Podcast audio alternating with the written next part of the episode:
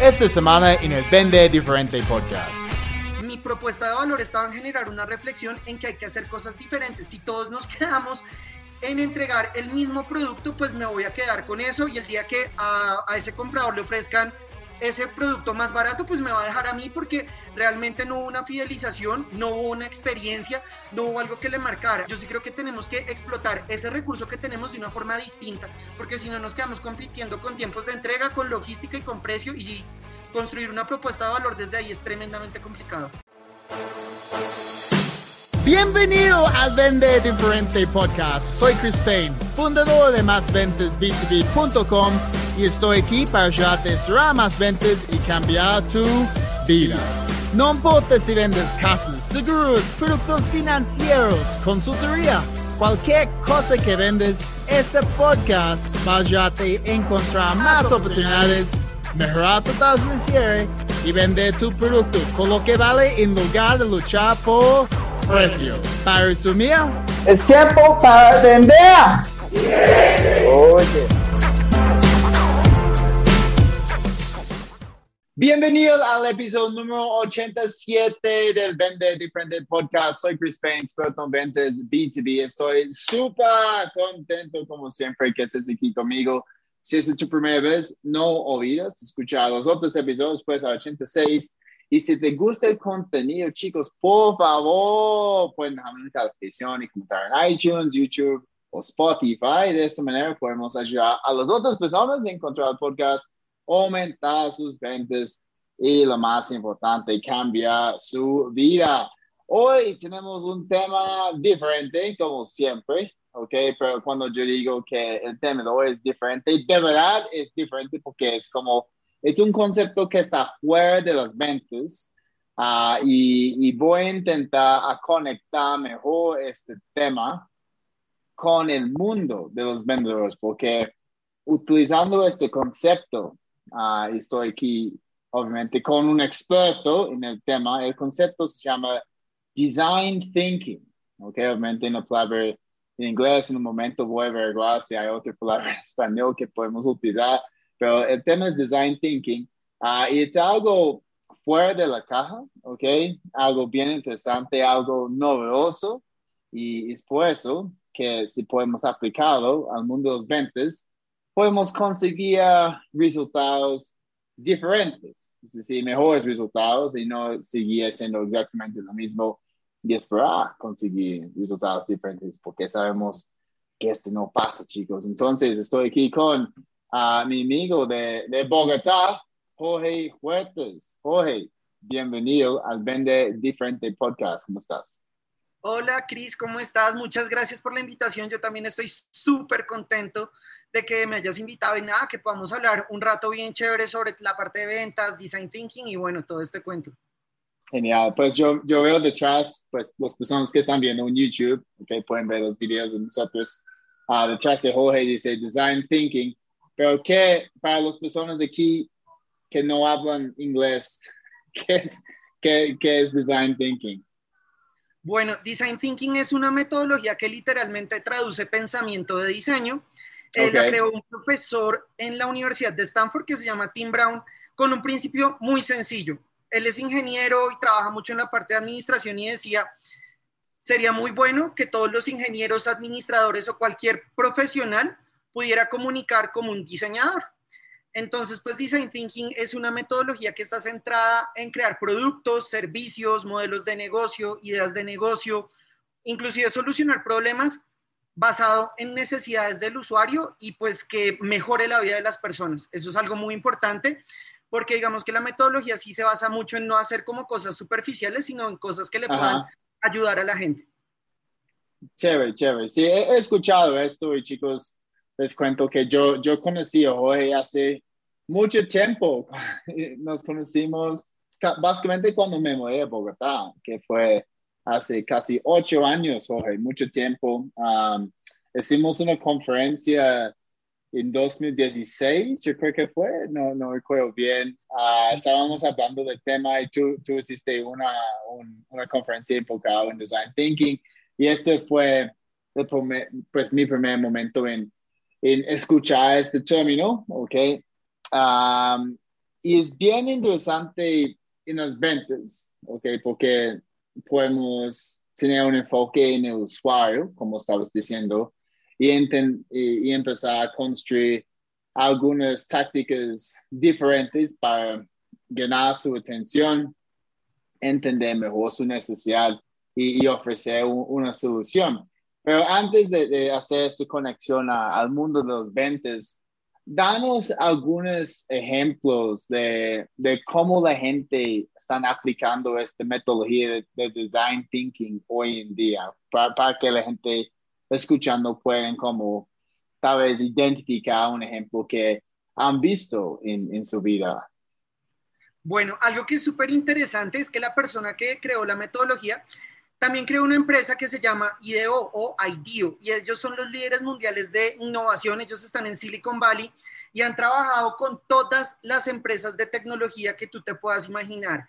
Google, Microsoft, Samsung, Nokia, todas. Y dentro de sus desarrollos más importantes, los proyectos que ellos han enfocado es cómo poder facilitar, tú sabes, que es muy importante lo que se crea como experiencia, o sea, no solo el producto o el servicio terminado, sino que si yo quiero fidelizar a alguien, a mi marca, a la experiencia que yo estoy haciendo, eh, se enfoca muchísimo eh, en eso. Ellos también han trabajado con Kaiser Permanente, que son todos los proveedores médicos, y Muchas de las cosas que han hecho son proyectos sociales para poder hacer accesibles sus productos a comunidades que son poco privilegiadas.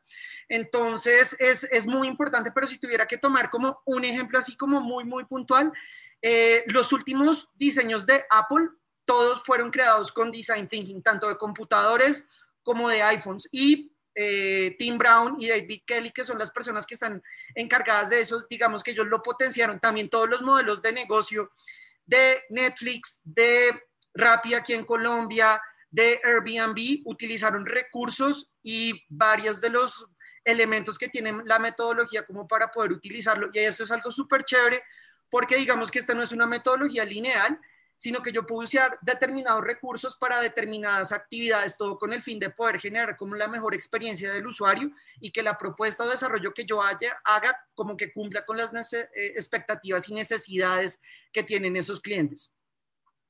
Ok, entonces, sí, pues me imagino que Apple está siempre aplicando lo, mejor, ok, ellos son líderes en innovación, yo soy súper fiel seguidor de Apple, yo tengo por, por todo lado, aquí Apple, Apple, Apple, Apple.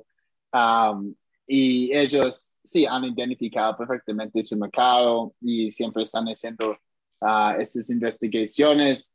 Um, hay algunos otros ejemplos que, que tal vez, por ejemplo, mencionaste rápido, pero eh, design thinking es algo que, que, siempre va evolucionando, ¿cierto? Como me, me imagino que ellos en términos de usuario, están recogiendo datos, haciendo otras reuniones, uh, brainstorming, brainstorming y, siempre mejorando, mejorando para seguir um, enganchando mejor el, el usuario, ¿sí? La metodología es iterativa, entonces quiere decir que se maneja por sprints. Los sprints tienen un tiempo determinado dependiendo el tipo de desarrollo que se esté haciendo. Algo súper importante que no había mencionado es que la metodología inicialmente fue conceptualizada con cinco etapas y con la evolución que ha tenido la metodología ya tenemos seis. Eh, es muy interesante porque también tenemos dentro de esas seis etapas más de 200 herramientas. Entonces, esas herramientas a nosotros nos ayudan muchísimo porque la primera etapa es empatía. Y para que yo pueda crear cualquier tipo de desarrollo, cualquier tipo de, de, creación, pues necesito poder entender a mi usuario, necesito poder entender la problemática. Entonces hay muchísimos recursos y de hecho tiene algo interesante y es que cuando ve alguna herramienta muy interesante de otra metodología, por ejemplo, Value Proposition o Model Business Canvas, lo toma y lo incorpora dentro de su metodología, dentro de sus etapas. Y hay algo que es súper interesante y es que muchas de estas herramientas son transversales, es decir, que se pueden utilizar en varias etapas, no, no es solo para la etapa de ideación o solo para la etapa de definición, sino que yo lo puedo utilizar varias veces. Ok, entonces, por ejemplo, esta primera etapa de empatía me parece interesante porque um, en, en, el proceso para entender o identificar una necesidad, ok, pues primero vamos a calificar al cliente, entonces tenemos que acercar a nuestro perfil ideal, a generar interés, agendar una reunión y generalmente pues en este momento de agendar la reunión vamos a, construir un poquito de rapport, empatía, afinidad con el cliente um, para generar confianza uh, y luego recibir respuestas uh, más acerca, acerca, acercadas a lo que la información que necesitamos, ¿ok? Porque si un cliente no tiene confianza en nosotros, pues no, no va a ser tan transparente. Entonces, si yo hago una pregunta como, uh, pues, ¿cuántos ventas existen este año? Pues, si el cliente ya no tiene confianza en, mí, pues va a decir, no, pues, esto es información confidencial. Pero esta es información que yo necesito para entender mejor su necesidad. Entonces, ¿cómo, por ejemplo, podemos aplicar algunos aspectos de, de esta primera etapa de design thinking, de empatía para uh, lograr un mejor rapport con el cliente? Cris, tocaste un tema súper importante y es la parte de confianza y la confianza es un concepto transversal tanto para la creación de productos y servicios como para la venta es súper importante porque si yo quiero entender a alguien, yo necesito que me cuente la verdad, que si yo le hago una pregunta, pues me responda con honestidad, porque si no, literalmente estamos perdiendo el tiempo. Ahora hay un concepto transversal que se llama User Experience o UX. Ese diseño de experiencia me permite a mí desde el comienzo, desde que yo empiezo a dialogar con alguien, saber que todos tenemos un objetivo y es que queremos solucionar, mejorar una situación y empezar a generar confianza. Claramente, tanto en las ventas como en la vida personal, la confianza toma tiempo, no es algo que se genere de forma inmediata, pero con mi tono, con las preguntas que yo hago, también que entiendan que yo siempre digo, es que si me va bien a mí, nos va bien a todos. Y eso es algo esencial que se tiene que marcar desde el comienzo porque de nada sirve que me den eh, respuestas políticamente correctas si realmente no es la realidad tanto de la organización como de la empresa y pues saber que, que todos tenemos un, un, mismo objetivo y que si nos va bien, nos va bien a todos y si nos va mal, nos va mal a todos. Entonces, desde ese momento entendemos cuáles son sus necesidades reales, qué es lo que están buscando, cuáles son sus objetivos. Y con ese diálogo, digamos que hay muchas herramientas, por ejemplo, el árbol de problemas ayuda muchísimo a poder identificar causas, consecuencias, el Empathy Map o mapa de empatía nos ayuda un montón a poder tener un mejor entendimiento, grupos focales, perfiles del usuario. Bueno, hay muchos recursos que nos permiten empezar a generar ese lazo. Sí, he escuchado el mapa de empatía, por ejemplo, y hay gente que están utilizando esto en el momento de identificar su, su público objetivo, ¿ok? Y generar mensajes para llamar su atención, ¿ok? Entonces, esto es una, una herramienta incluso el design thinking que yo ya he visto dentro de, del proceso de la venta, pero es algo más estratégico, no es como, no es una táctica que la gente está implementando, por ejemplo, para generar empatía. Entonces, uh, teniendo en cuenta que muchos vendedores hacen lo mismo, ¿ok?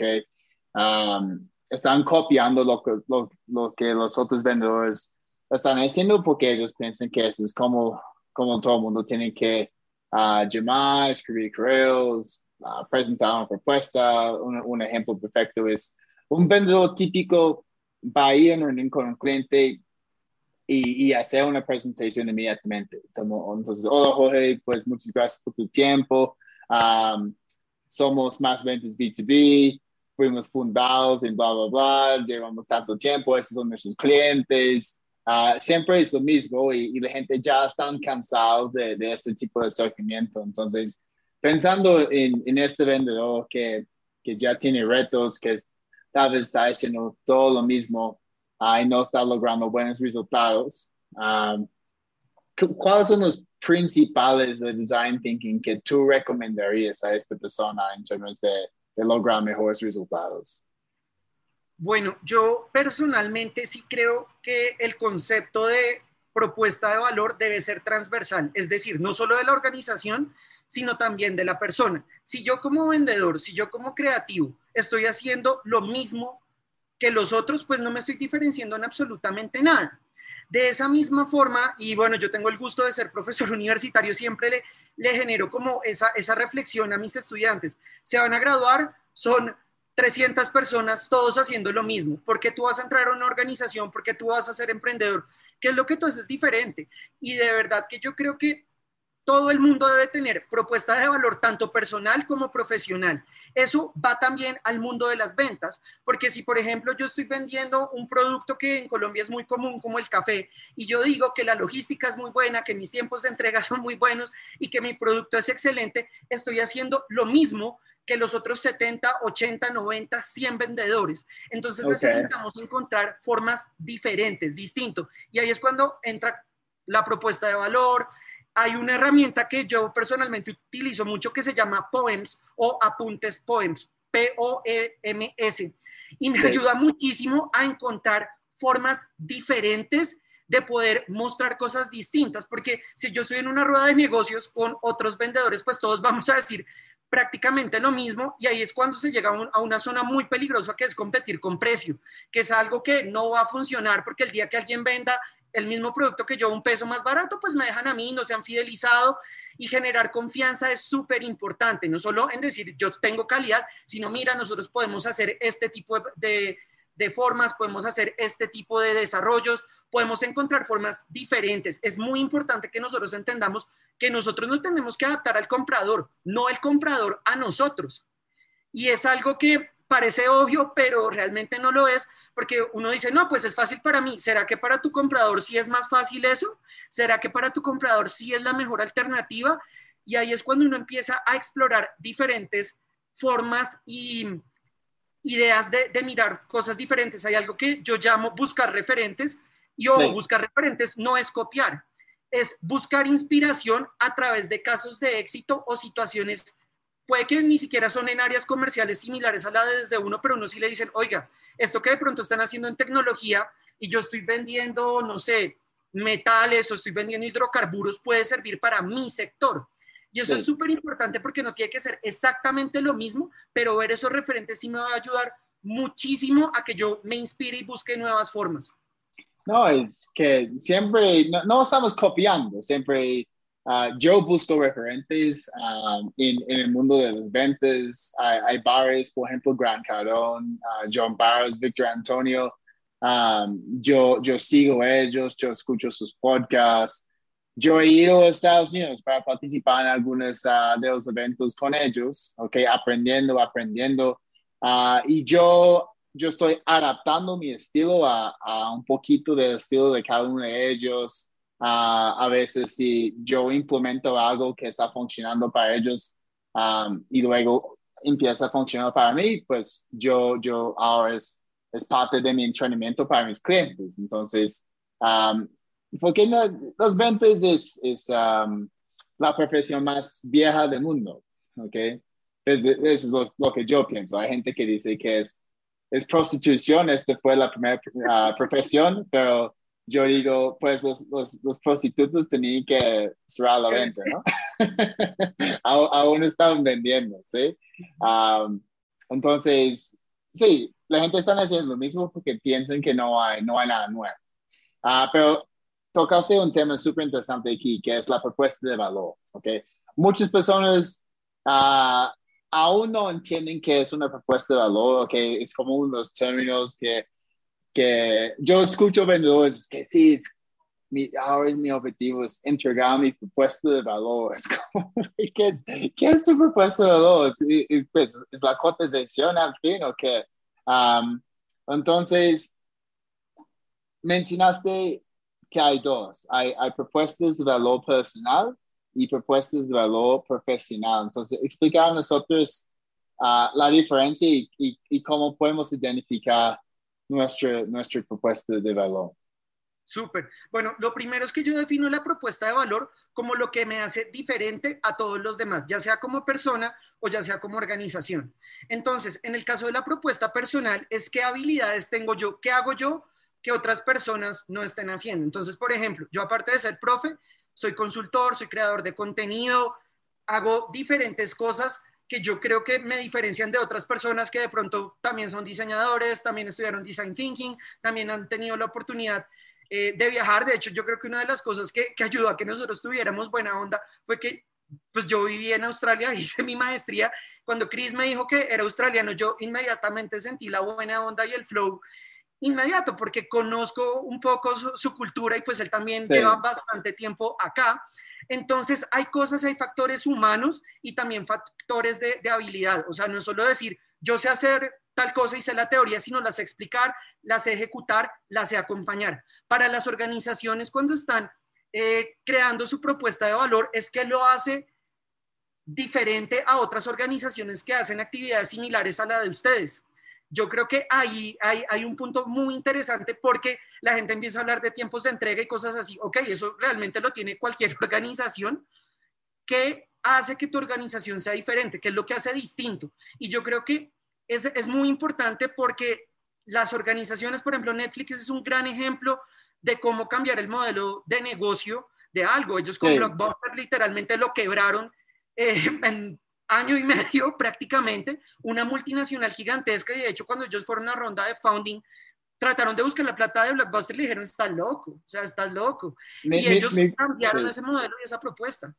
Me gustaría saber, pues chicos, también para todo el mundo escuchando un poquito de contexto, um, Jorge y yo trabajamos para ProColombia, somos como consultores con ProColombia, que es una entidad gubernamental aquí en Colombia, uh, ayudando a las empresas uh, exportadores entrar a mercados en el exterior. Okay. Jorge está ayudando a ellos a través de aplicación de modelos de design thinking uh, y yo estoy ayudando a esos empresarios con cómo construir una propuesta ganadora y, obviamente el objetivo es empezar a exportar y aumentar ventas en el exterior. Um, usaste de ejemplo, Jorge, de Netflix y Blockbuster, ese es el ejemplo más usado en, en, en, el mundo del emprendimiento probablemente. Um, me gustaría saber qué estabas diciendo a los exportadores de café, porque incluso yo estaba con ellos y, y, y yo dije, pues, ¿por qué yo debería comprar tu café en lugar del café de, de esta otra persona que también tiene muy buen café y, sabemos que en Colombia el café es pues nivel, pues, primer nivel mundial. y todo el mundo estaba diciendo lo mismo, ¿no? Es, crisis que yo tengo un café ah, de muy buena calidad, ¿ok? es café especial, también es café especial. Y, y eso, y, y, todo el mundo dice lo mismo. Entonces, uh, en lugar de precio, ¿qué, qué estabas enseñando a ellos como cómo encontrar esta propuesta de valor? Mira que eso ha sido un súper reto porque yo veo que si yo estoy entregando mi producto en verde, eh, no le estoy poniendo ningún valor. Y realmente yo solo puedo decir, entrego a tiempo, mi precio es bueno y mi calidad es buena. Una de las cosas en las que yo generaba reflexión es cómo poder crear productos a partir de eso, porque eso es lo que le genera valor al desarrollo. Si yo sigo entregando mi producto de la forma en la que lo estoy haciendo, mi propuesta de valor literalmente va a ser absolutamente igual a las de todas las otras personas que están haciendo. ¿Qué era lo que yo veía? Eh, tú sabes que, por ejemplo, una ciudad como Melbourne tiene una cultura de café muy grande. Y los productos terminados que yo vi allá no los he visto acá, lo cual es una vaina que a mí me parece disparatada porque nosotros somos productores, pero nosotros nos quedamos con el café trillado y que se venda en X o en Y tienda. Pero, por ejemplo, toda la cantidad de productos, desde Expreso Martinis hasta eh, productos que generan identidad, recordatorios. Yo creo que ese tipo de cosas, si una empresa quiere generar una propuesta de valor y crear productos diferentes, hay una gran posibilidad de hacer cosas distintas, porque si no, todos los exportadores se quedan exactamente en eso. Eh, yo veo que a algunas personas les interesa, otros no tienen la infraestructura para hacerlo, pero mi propuesta de valor estaba en generar una reflexión en que hay que hacer cosas diferentes. Si todos nos quedamos en entregar el mismo producto, pues me voy a quedar con eso y el día que a, a ese comprador le ofrezcan ese producto más barato, pues me va a dejar a mí porque realmente no hubo una fidelización, no hubo una experiencia, no hubo algo que le marcara. Entonces yo lo que sí veo es que sí se pueden generar productos a partir de esto generando identidad. De hecho, eh, hay cosas que, que, a nosotros nos generan reconocimiento internacional y el café es una de ellas. Y yo sí, creo que eso es algo que se puede explotar, que no se ha hecho. O sea, yo veo que no se hace porque se entrega el producto tal cual, sí, te lo entregan pero no hay nada distinto. Entonces, por ejemplo, productos como Expreso Martini, yo no sé qué tanto tú hayas encontrado en Bogotá o en toda Colombia, pero es un producto que, que no se genera, que, que, no se puede explotar. Y ese es solo un, un, caso por nombrar los 10 millones de productos que se pueden nombrar más. Entonces aquí siempre dice, nosotros somos productores, pero la cultura de café a nivel interno todavía no lo tenemos y creo que salir y ver otros referentes nos ayuda a inspirarnos y a poder crear. Y para los exportadores y por toda la gente que quiere vender fuera, yo sí creo que tenemos que explotar ese recurso que tenemos de una forma distinta, porque si no nos quedamos compitiendo con tiempos de entrega, con logística y con precio y construir una propuesta de valor desde ahí es tremendamente complicado. Sí, entonces tu, consejo es, salir a buscar esos referentes como lo que estabas diciendo, um, empresas en Australia. Yo sé que pues la cultura de, de café en Australia es, es más desarrollada en términos de, de cómo tomamos café en Australia. Uh, la gente paga más, y, pues siempre salimos a, tomar café más que, más que aquí, verdad. Pero ¿qué, ¿qué, cosas diferentes? Entonces, digamos que ya hemos encontrado algunos referentes. Uh, en este caso, ¿qué, ¿qué puede ser una empresa diferente de, de café que está exportando? danos un, un, ejemplo algo. Me parece súper bueno porque una de las cosas y una de las herramientas que yo le recomendé para construir propuesta de valor a los exportadores que trabajan con café es utilizar una herramienta que se llama storytelling. ¿Por qué? Porque el storytelling genera empatía. O sea, no es lo mismo que tú consumas un café común y corriente a que te llegue, no, mira, esta es la de tal lado que viene. A la gente internacional, y tú lo sabes, le genera mucha empatía entender de cuál es la historia que tiene su producto. Es que con esto tú estás alimentando a tantas personas. Esto viene de tal lugar. Obviamente es un recurso que no lo puede utilizar todo el mundo, porque si no, todo el mundo lo explota. Pero cuando uno logra involucrarse con una... Eh, sí, con una empresa y uno le empieza a generar una identidad y saber que no es una, solo una compra por comprar, sino que tú estás apoyando a una comunidad que tiene situaciones sociales diferentes. Yo me he dado cuenta que el comprador internacional responde muy bien a eso. No es lo mismo que tú le digas, mira, aquí está tu libra de café, es esta o este es el café. No, cuando tú le montas toda una narrativa y toda una historia de saber de dónde viene ese producto y construyes y ves qué es lo que están haciendo y cuando hay proyectos sociales y dicen, mira, con esto construimos la escuela de acá gracias a tu compra y con esto logramos estructurar, uno dice, wow, y yo le veo la respuesta a la gente y veo cómo cambia. No lo pueden hacer todo el mundo, también es un recurso que se tiene que manejar en sus justas proporciones, pero eso es algo que yo realmente recomiendo y sé que sirve muchísimo porque a la gente le gusta conocer eso, más cuando es una persona que sabe de café. Sí, sí, storytelling uh, obviamente es un herramienta súper poderoso en las ventas, no solamente en design thinking, entonces sí, ya hemos identificado eso como una herramienta transversal entre design thinking y las ventas, porque es una manera para conectar uh, emocionalmente con nuestro cliente. Y sabemos que la gente toma decisiones basadas de, de emociones, ¿ok? Y nos trae si podemos llegar a alguien a través de una, una historia muy bonita, impacto social, por ejemplo, uh, van a pagar más, van a pagar más para cualquier producto, obviamente tiene que ser de buena calidad. Porque quieren ser parte de esta, esta historia ellos mismos. ¿Has escuchado, por ejemplo, Jorge, del caso de, de Tom's Shoes? ¿Has escuchado de Tom's Shoes? No. Pues, um, entonces, zapatos de Tom's. Um, en 2006, uh, Tom Mikowski, uh, un, un, chico de California, uh, estaba en Buenos Aires, okay, en Argentina en los alrededores de Buenos Aires y, los alrededores de Buenos Aires son muy, son muy pobres, ¿ok? Uh, incluso yo, yo he visto un partido de fútbol cerquita ahí, es súper peligroso, ¿verdad? Um, y, y, cuando él estaba ahí haciendo un labor social, él, él veía muchos niños um, corriendo por la calle sin zapatos, ¿ok? Um, y una de las uh, razones por la alta tasa de mortalidad infantil en, Argentina en este momento era porque los niños estaban consiguiendo enfermedades a través de los cortes en sus pies. Entonces, él, dijo, mm, me gustaría cambiar esto, tenía algún impacto, él tenía una historia pues de su familia en fabricación de zapatos, y regresó a Estados Unidos y empezó a fabricar zapatos, como zapatos en el mismo estilo de um, los, los, zapatos de los jugadores de polo en Argentina. Um, y empezó a vender estos en Estados Unidos. Okay. El, costo para uh, fabricar un par de zapatos fue entre 3 y 5 dólares y él estaba vendiendo los zapatos por 50 a 60 dólares. entonces fueron zapatos de, de moda, okay, de buen estilo, con una promesa. Él dijo, si usted compra un par de zapatos de Toms, voy a regalar otro par de zapatos a un niño viviendo en pobreza extrema. Y todo el mundo encantó este, este concepto, esta historia, la historia fue lo, y fue lo que estaban comprando. E incluso uh, sabiendo que solamente por comprar un par de zapatos de Toms, ellos podían cambiar la vida de, de un niño viviendo en pobreza extrema, porque ahora este niño va a tener una, un par de zapatos propios.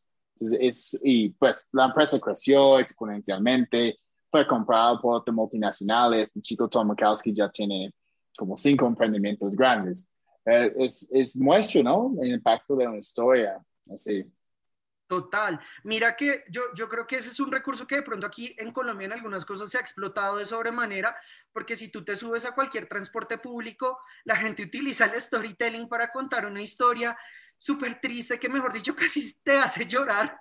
Y finalmente, pues ¿para qué? Pues para poder vender un producto, conseguir una donación. Pero yo creo que si se utiliza de una forma responsable y real, de verdad es una muy buena forma de poder eh, mostrar diferentes maneras. Muchos de los proyectos que IDEO o que las personas que utilizamos Design Thinking hacemos están enfocadas en diseño socialmente responsable, que, que, gira en torno a eso porque para nosotros es muy importante. Pero también me parece que uno cuando está en el rol de vendedor y quiere generar un vínculo, un lazo, generar confianza es muy importante. ¿Y qué genera confianza? Tener una historia, pero sobre todo decir la verdad decir la verdad es muy importante porque eh, digamos que mucha gente te puede decir muchas cosas, pero cuando yo sé que realmente lo que tú me dices es real, yo sé que puedo confiar. Y eso es algo que me parece fundamental porque empieza a generar ese vínculo de decir, hey, no, y si ocurre algún problema, porque sabemos que puede ocurrir, mira, pasa esto, no quiere decir que no se vaya a volar ni nada por el estilo, simplemente que, que tiene ese, ese vínculo y de verdad que para mí yo sí considero que la parte de poder generar ese vínculo, ese lazo es muy importante. O sea, la confianza es transversal tanto de manera personal. sí. ¿Cómo sabes si alguien está diciéndote la verdad en una historia? Bueno, eh, la verdad es que yo sí creo que el hecho de que una persona tenga un discurso fluido no significa que esté diciendo la verdad. Eh, pero yo creo que las palabras tienen que ir apoyadas de acciones. Entonces, si yo te digo, Cris, tal día te voy a entregar tal cosa, y si por alguna razón no puedo hacerlo, yo llamo, te digo, mira, pasa esto. Pero yo creo que el discurso tiene que ir apoyado de acciones, porque todos podemos hablar muy lindo, muy bonito, muy convincente, pero a la hora 20 tiene que estar apoyado de, ese, de, de esas acciones. Entonces, si tú me dices cómo lo hago, eh, si tú me dices algo y me cumples, yo te creo. Si tú me dices algo y no me cumples, no te creo. Sí, sé, congruente de lo que decimos. Exactamente. sí.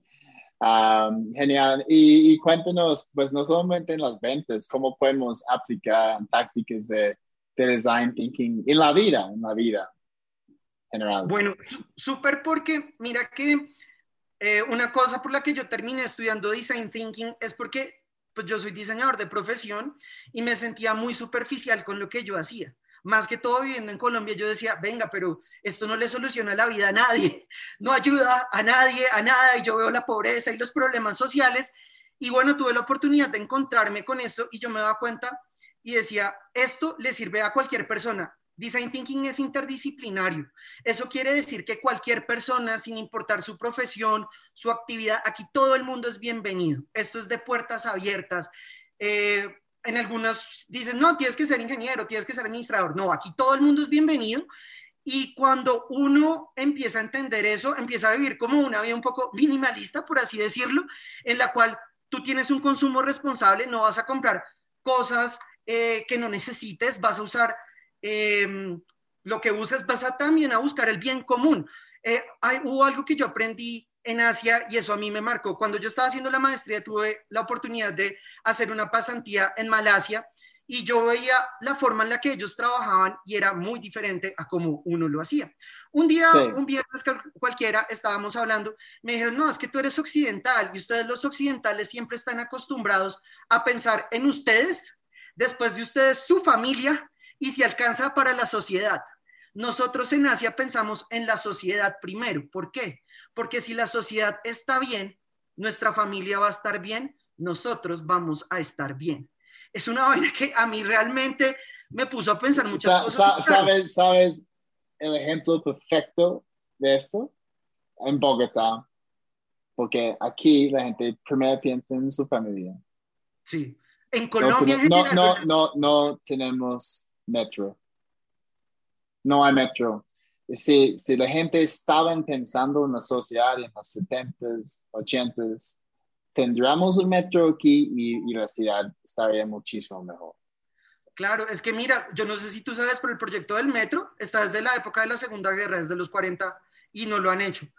Pero bueno, esa, esa, reflexión a mí sí me sirvió mucho para cuestionarme lo que yo hacía como persona, para mirar qué era lo que yo estaba haciendo y qué le estaba aportando a, a, mi familia, a mi sociedad, a mi país, y la verdad no era nada.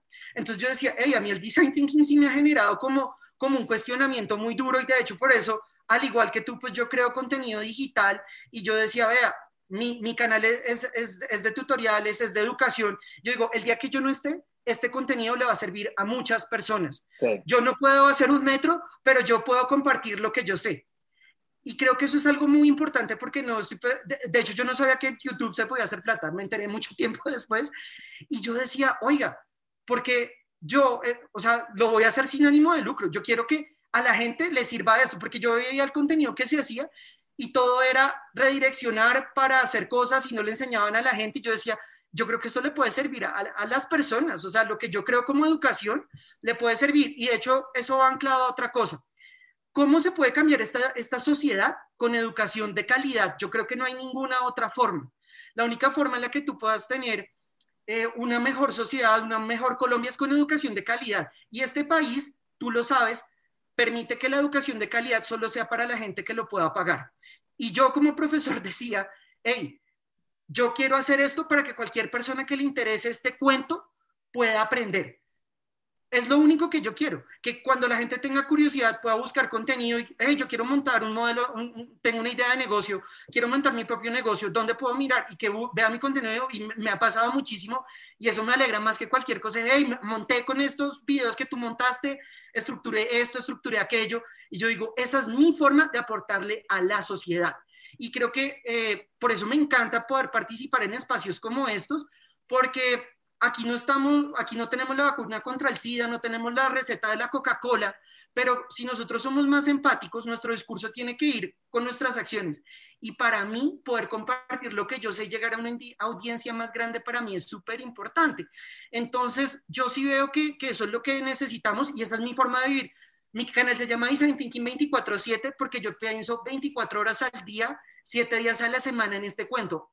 Yo lo amo, me apasiona, me cambió mi vida, encontré mi vocación. De esa misma forma, a mí me parece muy importante que la gente encuentre lo que le gusta y lo que le apasiona. ¿Qué es lo que pasa? Que muchas veces, y yo creo que la gente en Colombia es tan agresiva, porque la gran mayoría de gente hace lo que le gusta, hace lo que le toca y no lo que le gusta. Entonces, bien muy frustrados. Claro, si yo estoy casado, tengo tres hijos y tengo un poco de deudas, es muy complicado que me pueda dedicar a lo que yo quiero. ¿Sí? Pero yo creo que una sociedad más feliz se logra cuando yo hago algo que a mí me gusta y que puedo inspirar a otras personas. Entonces yo siempre digo, esta sociedad está agresiva porque la gran mayoría de personas va al trabajo y lo odia, lo recontra odia, no le gusta. Sí, y, dicen lo que estamos diciendo, dicen, sí, toca, toca trabajar, amigo, toca trabajar, a mí me toca, me Exacto. toca. Es como, y, no, una cosa que yo trato de inspirar es eso, yo amo lo que hago, me encanta. Y e, ese amor que yo tengo para las cosas, eh, me, gusta transmitírselo a las demás personas porque si hay más gente que hace lo que le gusta, va a ser una sociedad más feliz. No, vas a necesitar motivación de nada, o sea, estás trabajando en lo que te gusta, te sientes contento y esa buena onda hace crecer muchísimo más, irradias y con educación de calidad, haciendo cosas. Yo creo que ahí podemos, obviamente esto es un largo, un proceso largo. O sea, yo siempre digo, yo puedo responder por mí, pero eh, no, no por las otras cosas que pasan externas a uno, pero yo sí creo que, que uno puede inspirar y uno puede generar eso que, que de verdad me parece que es súper importante. Si tenemos más gente feliz, educación de calidad, cambiamos este cuento. Sí, no, chicos, entonces, uh, no solamente consumía educación de calidad que hay en YouTube, sin duda, ok, tú tienes un canal, muchos uh, subscribers, yo tengo también un canal con mucho contenido, esos episodios del podcast. Siempre vamos a, subiendo los episodios del canal también. Y es como, yo, yo se llama YouTube University, porque uno, uno puede pagar, y yo lo hice, yo lo hice en Australia, yo pagué 40 mil dólares australianos para hacer un MBA. Ah, fue probablemente la peor inversión que he hecho en mi vida, porque al menos tengo un, certificado que dice Christian MBA, bla, bla, bla. Pero hay mejor información disponible gratis, totalmente gratis en YouTube.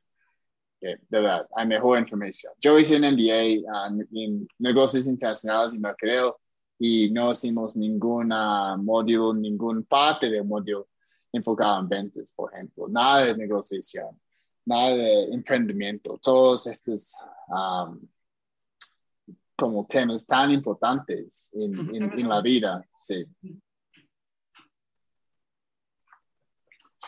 Y entonces, pues, me encantaría seguir conversando. Hoy, pues, ah, voy a hacerte una pregunta más, ¿ok? Pero antes de hacerte esta última pregunta, uh, cuéntanos dónde podemos encontrarte uh, en las redes sociales y obviamente en tu canal de YouTube. Bueno, em, yo aparte pues, de, tener el canal, estoy también en LinkedIn como Jorge Huertas, también ahí está el perfil de Design Thinking 24/7. Ah, también tengo cursos en, en, Udemy, en la plataforma Udemy, porque me pareció chévere. Digamos que es, eh, es algo que creé porque muchos de, de, mis suscriptores me lo pedían como, oye, a mí me gustaría como más profundidad, de ejemplo, y dije, hey, ¿sabes que sí? Y bueno, ya teniendo esas competencias, eh, las puedo hacer. Entonces, mis cursos también los consiguen en, en Udemy, en Instagram, Design Thinking 24-7.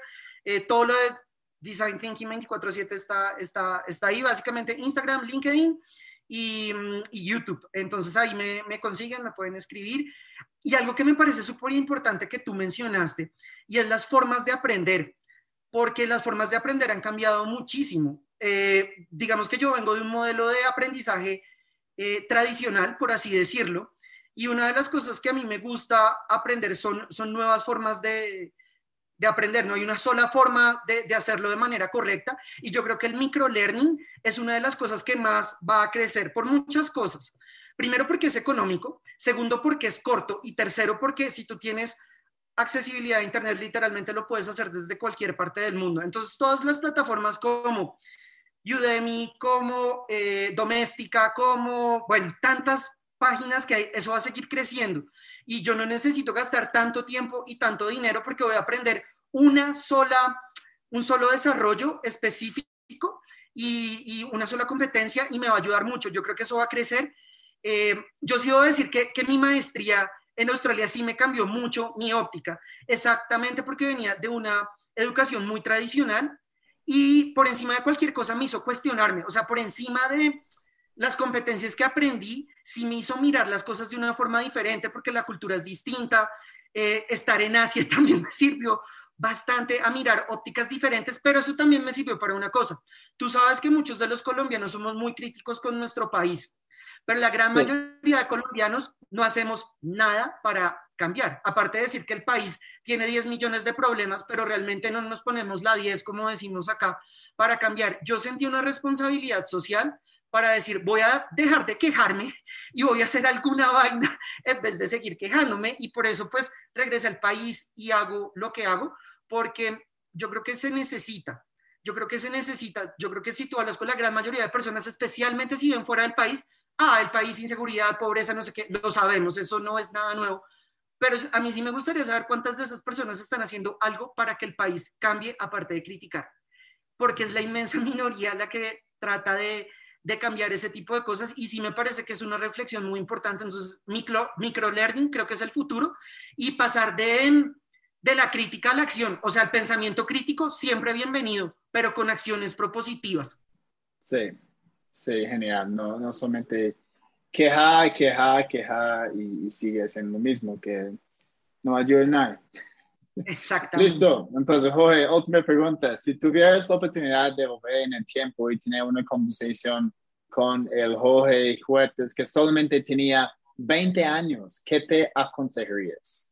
Uy, me aconsejaría muchas cosas. Primero me aconsejaría que buscara mi pasión. Yo encontré mi pasión a los 30 años, me demoré muchísimo. Hay gente que lo descubre desde que es muy joven. Eh, que, hubiera sido un poco más más juicioso y más, más, más dedicado, eh, ¿qué más me aconsejaría? Que haga las cosas sin importar lo que diga la gente. Creo que eso es algo muy importante. Eh, ese, es, un problema con los jóvenes, es que ellos piensan demasiado en, lo que, lo que los, los, otros piensan de ellos. Sí. Sí, y, y, yo creo que eso es algo muy importante porque en, en general las, eh, nuestra cultura latinoamericana sí le importa mucho el que dirá, que dirá la familia, que dirá los amigos. Si me devolviera, yo te diría que le, te importe cinco lo que te dicen las otras personas. Ten convencimiento en lo que tú haces y si tú crees en esa vaina, juégatela hasta el final y métele toda la ficha y toda la dedicación para hacer que esa vaina funcione. Eh, cuando yo empecé con todo mi, mi, mi cuento, siempre me, reflexionaba sobre eso y yo decía como, ¿cómo me hubiera gustado conocer este tipo de cosas cuando estaba muchísimo más, más joven. Pero bueno. es, que pasa todo el mundo, amigo. A, mí también. Yo encontré mi, mi espíritu emprendedor cuando yo tenía 20, push, dos años, algo así. Uh, antes yo, yo era el mismo de lo que estabas diciendo. Sí, sí. Uh, genial. Pues muchas gracias, Jorge, por estar aquí con nosotros. Muy chévere, muy chévere la conversación. Um, y muchas gracias a todos escuchando. Uh, de nuevo, si esta fue tu primera vez, recuerdes que hay un montón de episodios pasados con muy buen contenido, como esto.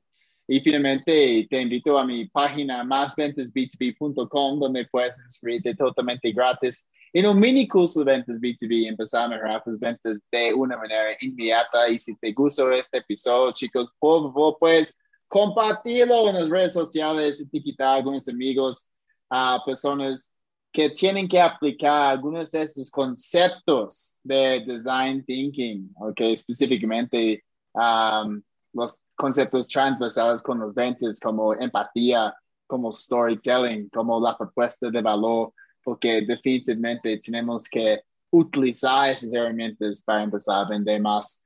Muchas gracias de nuevo. Soy Chris Payne, experto en ventas B2B y recuerdes, tiempo para vender diferente.